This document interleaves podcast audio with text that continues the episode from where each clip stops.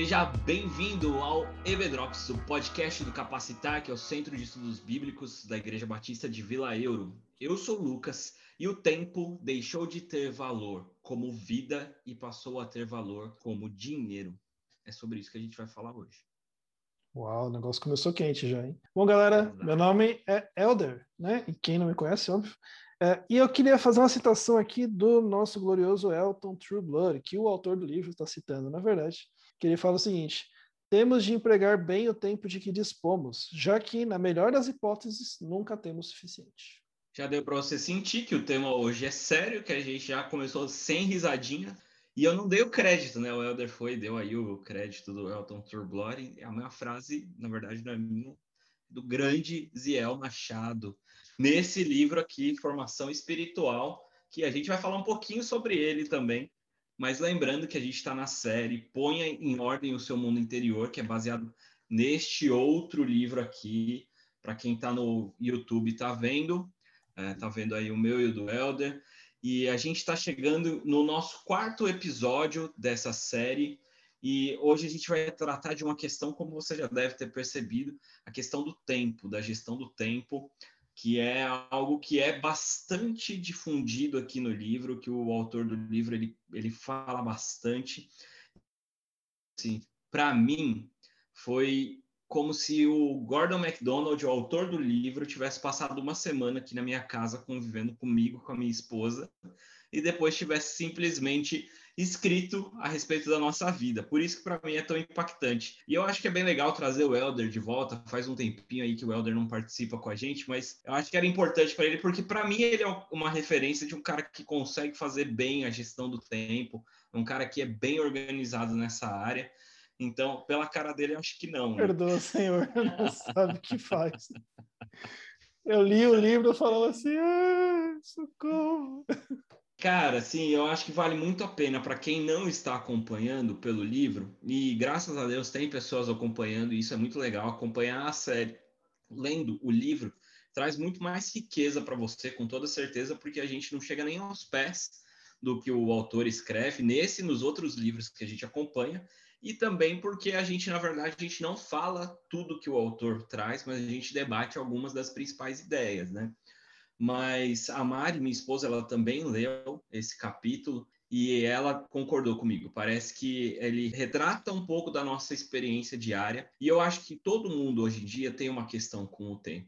E o autor, ele vai dizer, basicamente, assim, em linhas muito gerais, que um do, uma das coisas que, pelo menos, retrata a desordem do nosso mundo interior é a nossa falta de organização. E aí ele traz algumas coisas, como, por exemplo, como que é a sua mesa de trabalho? Ele expande isso, ele fala como são as, as superfícies da sua casa. Será que elas estão entulhadas de coisas? Será que elas estão cheias de objetos fora do lugar, isso pode refletir, isso é um dos sintomas que ele fala da desorganização, da, da nossa vida interior, que acaba trazendo para fora, né? Como é, é o seu ele carro, fala das né? condições. Exato, isso é muito legal, cara. Também foi outra coisa. Ele fala quais são as condições do seu carro. Claro que aqui são algumas coisas, algumas ideias dele. Não precisa ser necessariamente sempre uma verdade, mas são coisas para a gente pensar a respeito, né? como que a gente tem empregado o nosso tempo.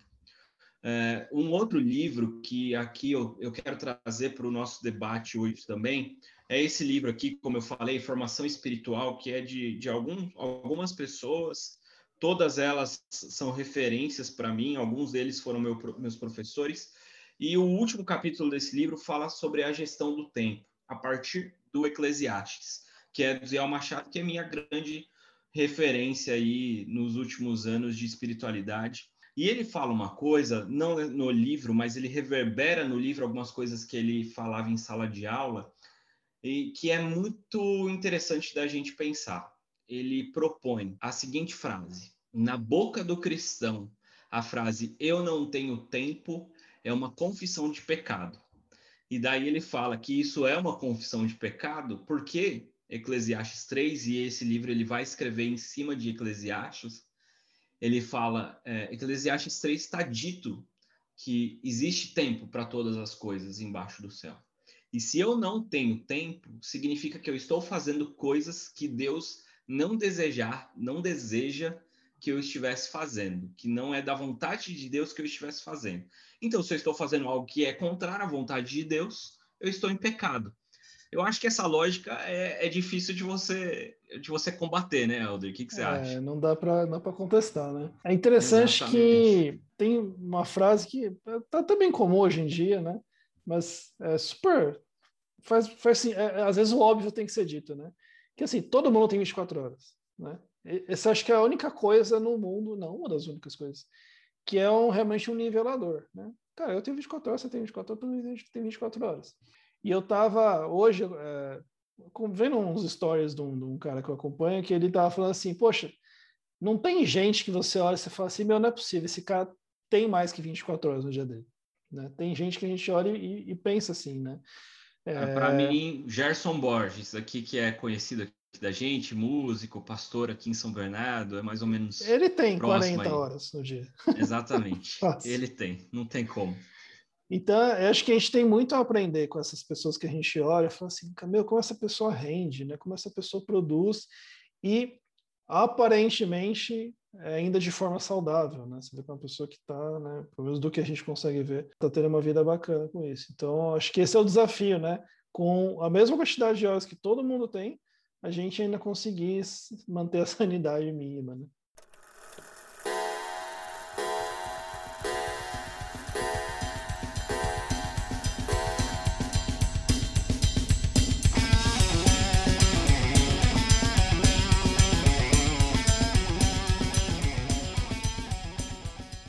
Essa questão né, da, da, desorganização, da falta de organização do tempo, de programação do tempo, ela é um princípio, é algo que está no princípio de algumas dessas questões emocionais que a gente tem falado e que a gente tem relacionado com o livro, a questão do estresse, a questão da ansiedade, estão muito ligadas a, a, ao tema do tempo. E uma das coisas que as pessoas falam é que a gente não tem tempo para dedicar a Deus, para as nossas práticas espirituais, para oração, para o jejum. E, e, eu acho que muito por causa disso, por, é, por causa dessa questão do tempo, é, pode desdobrar nessas questões é, de estresse, de ansiedade que a gente vem falando. E aqui, uma das coisas que o, o Gordon MacDonald ele trabalha é que a gente tem uma tendência e isso, gente, é fruto da, é consequência do pecado, mas a gente tem uma tendência a gastar o nosso tempo ou empregar o nosso tempo em coisas que são improdutivas. E aqui eu queria levantar uma coisa que para mim é uma luta e que pode ser para a gente também para alguns dos nossos ouvintes, que é a questão das redes sociais. Desde que eu li esse capítulo há umas duas semanas atrás, três semanas atrás, eu tenho me policiado bastante e é aquele, é, aquela parte ali do, do celular que fala quanto tempo você tem gastado, ele tem me ajudado bastante. Então, isso são coisas possíveis, possibilidades que a gente tem de fazer essa gestão do tempo. Olhar e prestar mais atenção em como que a gente vem empregando.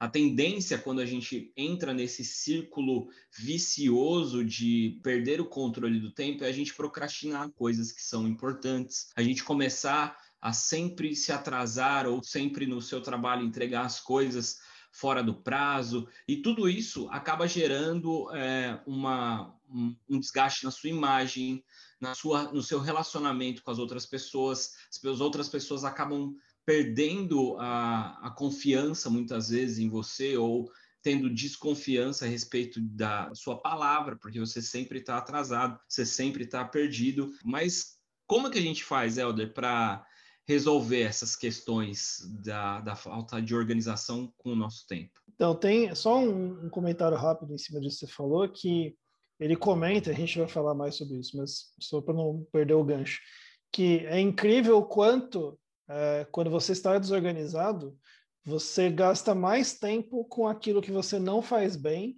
ou com aquilo que é improdutivo, é inútil, do que com aquelas coisas que você é super produtivo, manda bem, sabe fazer bem e te, te traz mais resultado. A, a, desorganização, ela naturalmente te leva, na desorganização do tempo, ela naturalmente te leva a ser ainda mais improdutivo, ainda mais infeliz no fim das contas, né? Porque quanto mais a gente é, não consegue entregar as coisas que a gente gostaria, que a gente precisaria entregar, você vai criando uma frustração E é um ciclo vicioso, porque quanto mais você não entrega, mais você não entrega, mais você não faz, e aí vai virando uma bola de neve, né?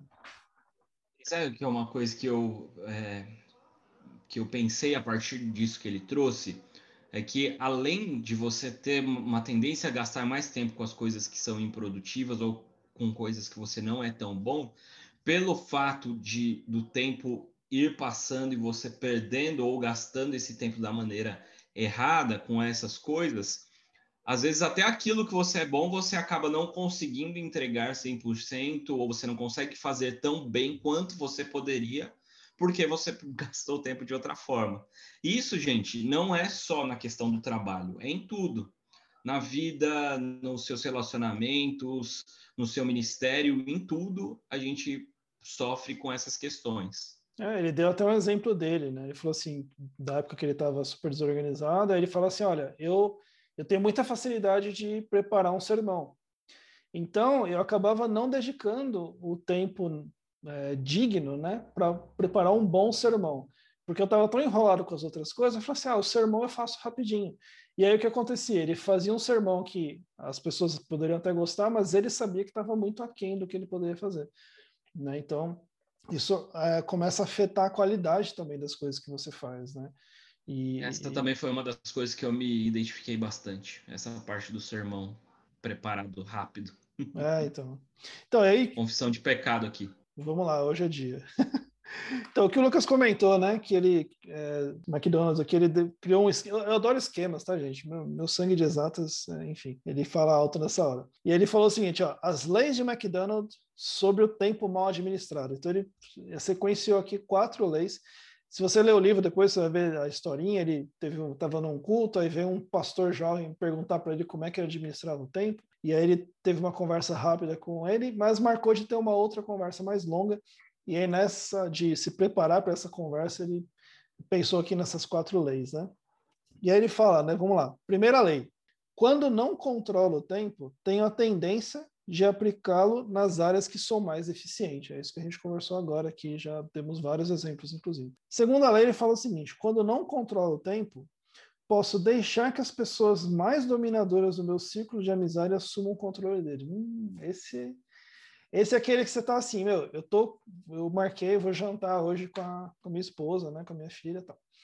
E aí liga aquela pessoa meu, é o seguinte, ó, a gente precisa fazer um negócio, pá, não sei o que é importante, porque se você não tá com o negócio super amarradinho e a pessoa é aquela pessoa, né, que não dominante no sentido ruim muitas vezes, né? Porque é uma pessoa, né, que sabe me convencer bem, meu, você ah, pô, não estava bem alinhado o tempo mesmo, você vai embora, entendeu? Você acaba assim, meu, quanta gente não é influenciada por isso.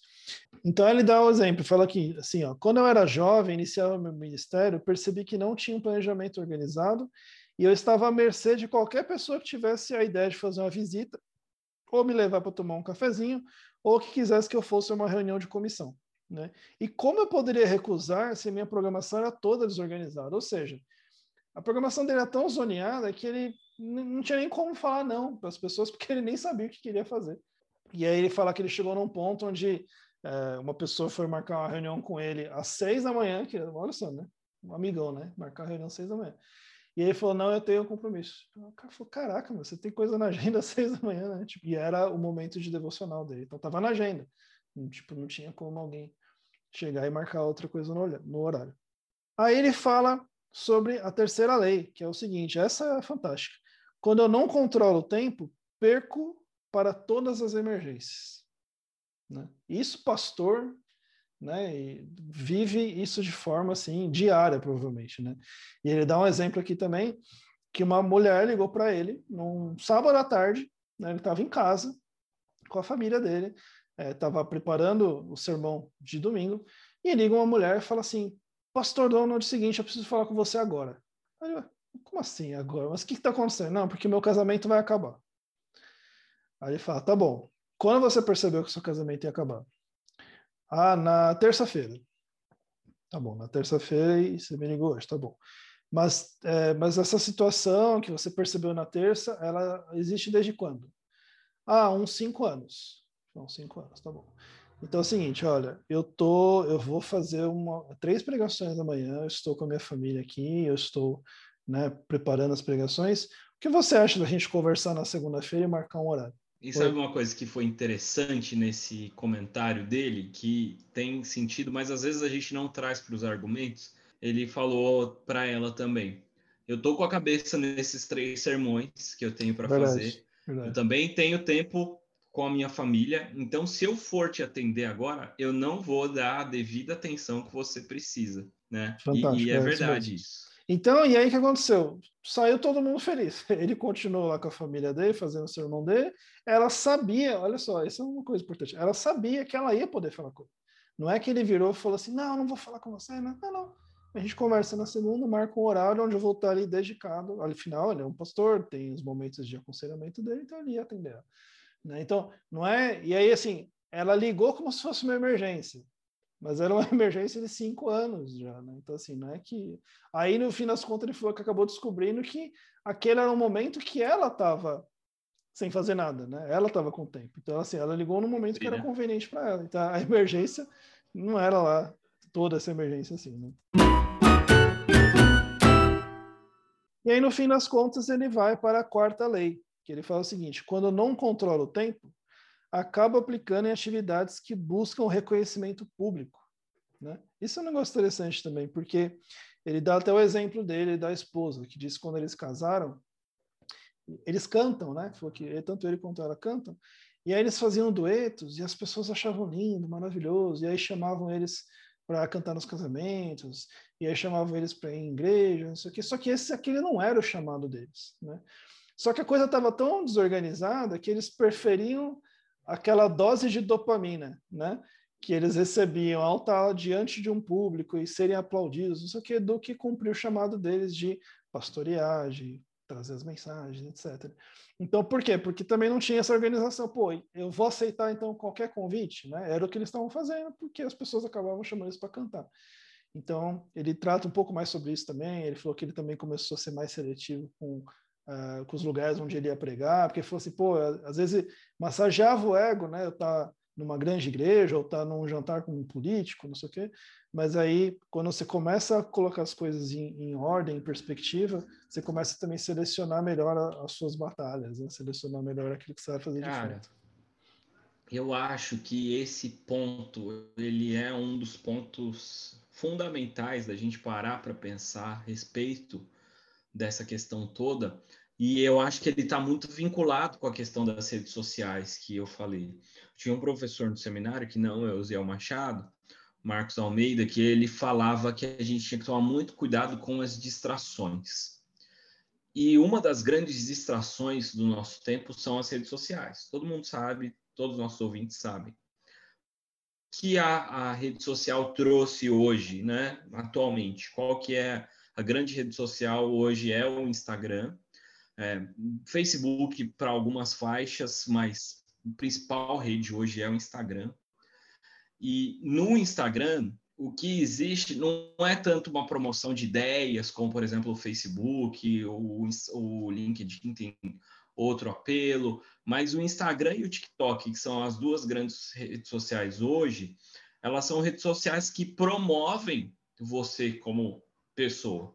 Então, todos, todas, não vou dizer todos porque toda generalização é burra, mas grande parte das pessoas a gente vê, a gente percebe que o que está sendo postado ali não é o compartilhar do dia a dia, das lutas e das alegrias, mas é uma persona, uma personagem que você quer promover porque a gente se espelhou nas grandes referências, nos grandes é, ícones, né, nas grandes influencers, coisa e tal, e todo mundo quer ser um pouquinho influencer. Essa é a verdade, gente.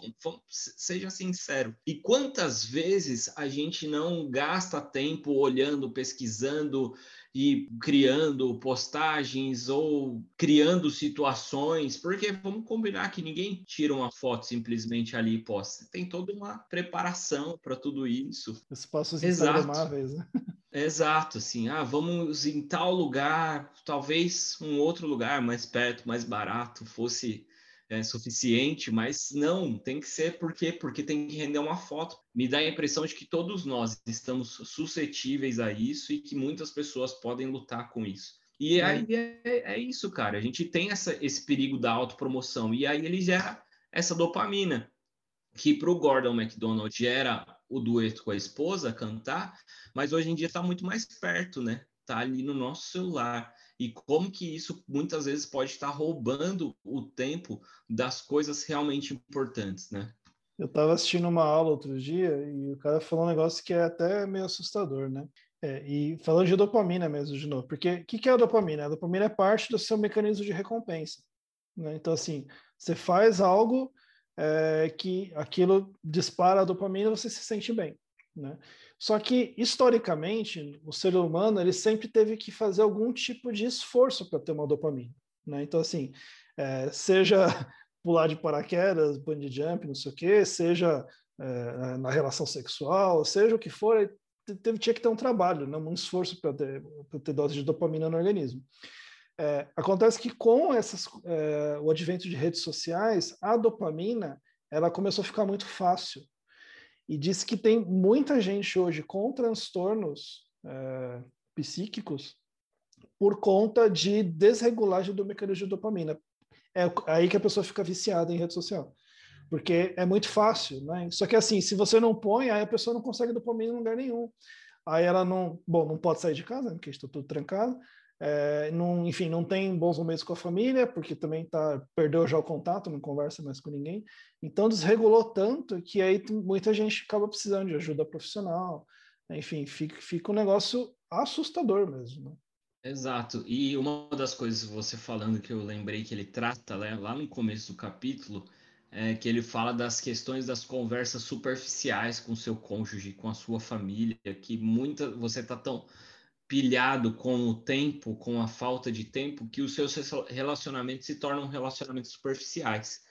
E a, a Ione, ela falou nos dois ou três primeiros episódios da importância para a gente lutar contra essas questões emocionais, essas doenças emocionais, a importância dos relacionamentos é, produtivos, das amizades. Então, tudo isso, gente, está relacionado.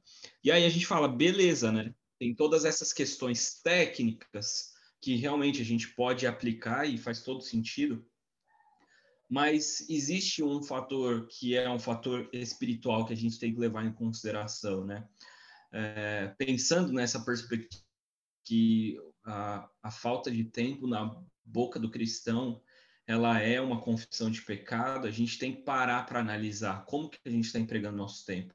A gente tem que pensar que tempo não é dinheiro, como o mercado fala, que o tempo ele não é não como como de, eu gosto muito de, de Legião Urbana, gente, mas o Renato Russo falou uma coisa que não é verdade, que eu preciso te contar, que nós não temos todo o tempo do mundo, que a nossa é, existência ela é ela é limitada. Nós estamos atrelados à finitude e que o tempo que a gente tem, ele é dádiva de Deus, ele é um presente de Deus para a gente administrar. E a gente vê isso no Eclesiastes, né? Eclesiastes 1 e Eclesiastes 2, é, Salomão está falando lá que, cara, não tem sentido a vida debaixo do sol. A vida debaixo aqui do céu, ela é vaidade de vaidade, é levantar, trabalhar. É, é, eu não lembro exatamente como que ele fala, mas Basicamente, ele fala trabalhar, comer e morrer. Não tem sentido, perde o sentido.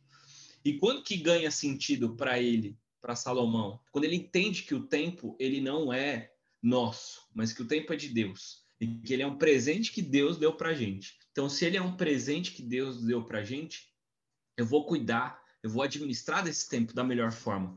Tempo é dádiva, tempo é presente. E daí ele fala no capítulo 3 existe tempo para todas as coisas debaixo do céu. Então, e aí ele vai trabalhar isso ao longo de todo o livro de Eclesiastes. Vale a pena a gente ler a, a, o livro de Eclesiastes a partir dessa perspectiva do tempo. Te convido a esse exercício e sempre pensar que o meu tempo ele precisa ser empregado da maneira que Deus deseja. Quais são as formas que Deus deseja que eu empregue meu tempo. Eu não sei, talvez Deus tenha te chamado para ser um influencer digital, Eu creio realmente nisso. E existem muitos homens e mulheres que têm influenciado muitas pessoas com alcance das redes sociais, é, fazendo um trabalho. Mas esse é o chamado deles. Qual que é o meu chamado? Qual que é o seu chamado? E como que o, o nosso chamado, que a gente tratou, inclusive, no episódio passado, ele está em perspectiva.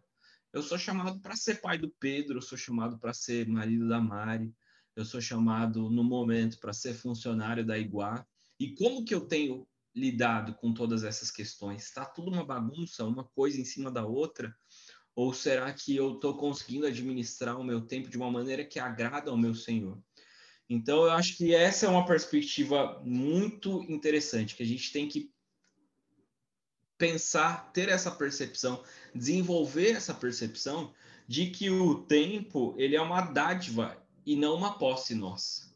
É, a gente não tem tempo, a gente recebeu o tempo de Deus e a gente vai administrar o tempo que Deus deu para a gente aqui na Terra da maneira que Ele deseja. E um dia a gente vai estar tá como Ele, fora do tempo, na eternidade, e aí as coisas vão ser diferentes. Mas enquanto estamos aqui, a gente deve pensar dessa desse prisma, desse olhar, que o tempo é o tempo de Deus que Ele deu para mim aqui na Terra e eu vou fazer da melhor forma, da maneira que ele ele escolhe, da maneira que ele quer. Ele, na verdade, é o Senhor do nosso tempo.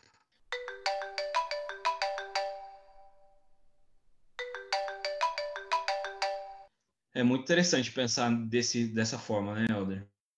Pois é, cara. E, e eu acho que a gente não pode é, ter medo, vergonha, receio de colocar as disciplinas espirituais na nossa agenda mesmo, né? O, o, o, exemplo do McDonald's, né? o cara queria tomar um café com ele às seis da manhã, falou assim, não, seis da manhã eu não posso, porque seis da manhã é o horário que eu estou fazendo a minha devocional.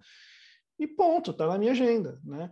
É, assim, eu, de uns anos para cá, eu, assim, hoje eu não consigo funcionar sem a minha agenda do celular, porque assim, eu tenho tanta coisa que é meses para frente, que quando isso começou a acontecer, eu comecei a perder né, compromisso, ou lembrar, alguém me lembrava de última hora que eu queria ter, e aí eu falei, opa, não vai rolar, né? Então, é, hoje, minha, vou falar minha vida inteira, né, mas praticamente tudo que eu faço hoje realmente está tá na agenda. Então, assim, as disciplinas espirituais precisam estar também de alguma forma. Então, assim, seja da forma que funciona para você, né? Para mim funciona com a agenda, para você talvez funciona, sei lá, por um lembrete em algum lugar, não sei. Mas o fato é, se isso não está muito bem estabelecido, você vai ficar à mercê é, das emergências, vai ficar à mercê dos dominantes, vai ficar à mercê da, né, das, das, das, suas coisas que são inúteis, fúteis ou que você não sabe fazer direito. Enfim, você vai ficar dos à mercê. Dos desejos, né? né? Dos seus desejos, você vai ficar à mercê. Você vai simplesmente cara, eu, tô fazendo o que tá vindo, né? Tô fazendo o que tá vindo e normalmente quando você faz isso, você não faz o que precisa ser feito. Né? É, eu queria ler uma frase aqui do, do livro Formação Espiritual, aqui do, do capítulo do Ziel, que ele diz assim, muito em linha com isso que o Elder está falando. Não podemos permitir que a realidade social com as suas entidades, entre aspas, e aí ele cita algumas dessas entidades, o poder, a acumulação, a tecnologia, entre outras, defina o sentido da nossa vida ou como gastamos o nosso tempo, pois o tempo é vida e vida é dádiva de Deus. Somente com essa perspectiva encontraremos descanso, contentamento e satisfação. Eu acredito muito nisso, gente, e eu acho que essa é a vontade de Deus para nós. Então, que a gente realmente consiga é, parar para pensar no nosso tempo, pensar a nossa agenda, pensar a nossa vida, porque quando a gente pensa no nosso tempo, a gente pensa a nossa vida. Eu tenho empregado meu tempo da maneira que Deus quer e, e a, acho que assim, se eu tivesse que me apresentar diante do Senhor hoje, falar, Senhor, eu vivi dessa, dessa forma, significa, Senhor, eu empreguei o meu tempo dessa forma. Será que meu tempo está sendo empregado pensando nessas coisas, mercado, dinheiro, status, redes sociais, por aí vai, acumulação? Ou será que eu tenho vivido da perspectiva da eternidade, fazendo aquilo que Deus quer? É, e a gente não. Só, só frisar uma coisa que é importante a gente sempre falar. Isso não significa que você precisa largar tudo e vender miçanga na praia falando de Jesus, gente. Isso significa entender dentro dos papéis que Deus deu para você hoje, como pai, como mãe, como esposa, marido, como funcionário, dentro dessa vontade de Deus que já está na sua vida hoje, como que você faz da maneira que Deus se agrada.